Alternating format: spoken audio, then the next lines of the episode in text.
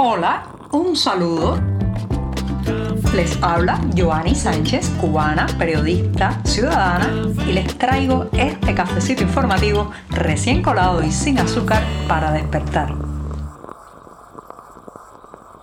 Lunes invernal en La Habana con cielo gris y bastante fresca la jornada, un día en que estaré comentándoles los temas más importantes de este 19 de diciembre de 2022. Casi, casi se nos está acabando el mes y también con él el año. Pero primero me voy a dar ese sorpito sin azúcar y de amargo que tanto necesito para hablar de las noticias principales de la jornada. Así que voy con este primer buchito del día. Después de este sorbito de cafecito informativo, voy a hacer una reflexión sobre lo que hemos visto y comprobado tantas veces, que es el abismo, la separación, la distancia tan, tan grande que, digamos, pues pone por un lado la realidad y por otro lo que piensan, cómo actúan, lo que dicen los altos dirigentes del poder en Cuba, los jerarcas del Partido Comunista, esas personas que están sentadas en, digamos, en los timones de la nación sin haber sido nunca elegidas en las urnas populares. ¿Por qué hay tanta distancia entre lo que ellos miran, lo que piensan, lo que planifican incluso y la realidad común? Señor, Y señores, porque el mecanismo para llegar ahí arriba no ha sido un mecanismo que favorezca el talento, no ha sido un mecanismo siquiera que favorezca la conexión de esos dirigentes, de esos líderes con la realidad, con la gente, con la calle cubana, sino que es un camino sembrado de máscaras, oportunismo, simulación. Y bueno, pues eso es en parte la razón de por qué no entienden ya la Cuba que rigen, no entienden la Cuba que gobiernan, no entienden la Cuba que eh, pues late en las calles, las avenidas, los hogares de esta isla. Simplemente también porque se han rodeado de oportunistas que no les quieren contar la verdad, sino aquello que los oídos de los poderosos quieren oír. Entonces cuando uno mira los discursos, las frases, incluso los propósitos que se hacen para nuevo año en el plano económico, en el plano comercial, monetario, ya se da cuenta de esa desconexión porque buena parte de los asesores, ministros, eh, digamos incluso personal que tiene que presentar informes, rendir cuentas ante esos ojos poderosos cubanos, bueno, pues simplemente miente, les dice lo que quieren escuchar. Suenan ante ellos la música que sus oídos quieren oír. Y eso, claro está, trae una serie de deformaciones con las que estamos viviendo. Y es que uno los escucha hablar, los ve en la Asamblea Nacional del Poder Popular, en el, ante el Parlamento cubano y dice, ¿dónde, en qué, en qué ovni, en qué nave espacial acaba de llegar esta persona a la realidad cubana que no entiende lo más mínimo, que evidentemente no sabe el trabajo que están pasando tantas y tantas familias para alimentar a los suyos, para poner un par de zapatos en los pies de sus hijos para que vayan a la escuela. ¿De dónde llegó esta gente?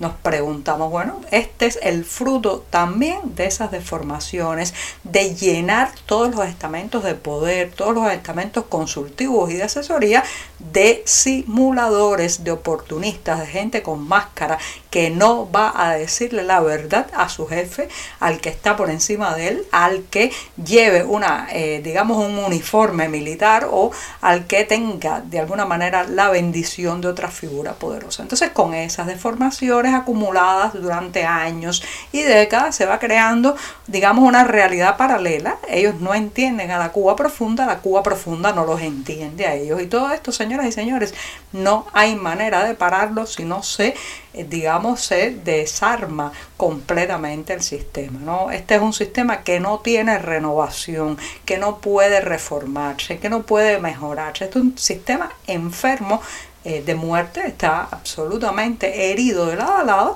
pero se mantiene desde la represión, desde el terror, desde el miedo. Un miedo que además está formado también por todas estas máscaras que vemos a cada rato, donde una cosa es lo que la gente sabe que ocurre y otra lo que se le cuenta a esos, a esos que se sientan en las sillas del poder en esta isla. Hace tan solo una semana en la ciudad de Cienfuegos, al centro de Cuba, una libra, o sea, casi medio kilogramo de tomate costaba 120 pesos cubanos. En un país donde el salario mínimo eh, supera poco, un poquito más de los 2 mil pesos, claro que pagar 120 por una libra de tomates es muchísimo dinero y mucha gente, muchas familias habían tenido que renunciar a comerse una ensalada de tomates debido a los elevados costos de sufragar un alimento de este tipo. Bueno, pues ahora, ¿qué se le ha ocurrido al oficialismo que han tratado o que están tratando de hacer? Imponer precios topados, tarifas máximas al tomate en la provincia de Cienfuegos y han decidido que no se puede cobrar más de 25 pesos la libra de este producto y bueno pues ya sabemos lo que traerá esto como consecuencia. Cada vez que prohíben cada vez que censuran cada vez que estigmatizan algo que tiene que ver con la economía el mercado y el comercio y bueno pues ese producto pasa a la clandestinidad se encuentran otros trucos pero los productores no van a perder su dinero tampoco el campesino la persona que traslada el tomate hacia los mercados y como consecuencia el principal afectado será el cliente. Señoras y señores, miren que se ha hecho esto de manera fallida. Miren que se ha criticado esta imposición de precios desde arriba. Miren que se ha dicho que los precios topados son el beso de la muerte para el comercio y se sigue haciendo, se sigue haciendo con la única consecuencia no de que bajen realmente los costos de la vida, para los hogares y las familias cubanas, sino de que el producto desaparezca de las tarimas oficiales de los mercados. Como todo sistema autoritario, el régimen cubano es muy dado a penalizar y castigar a los ciudadanos como si fuéramos niños pequeños a los que hay que corregir su postura, su actitud, sus ideas. Esto en el caso de las disciplinas deportivas y cuando un atleta pues se separa unos milímetros, digamos, del el guion oficial, pues las penalizaciones tienden a ser bastante estrictas y severas. Y ha sido el caso del pelotero cubano Alfredo Fadraga, que en julio pasado fue eh, suspendido de por vida, fíjense el castigo, suspendido de por vida de toda actividad deportiva porque la Federación Cubana de Béisbol determinó que se trataba de un atleta indisciplinado que había protagonizado un intento de fuga mientras estaba en un evento en México. Bueno, pues Alfredo Fadraga no solamente logró ya abandonar el país, sino que está en República Dominicana intentando abrirse espacio también con una firma profesional y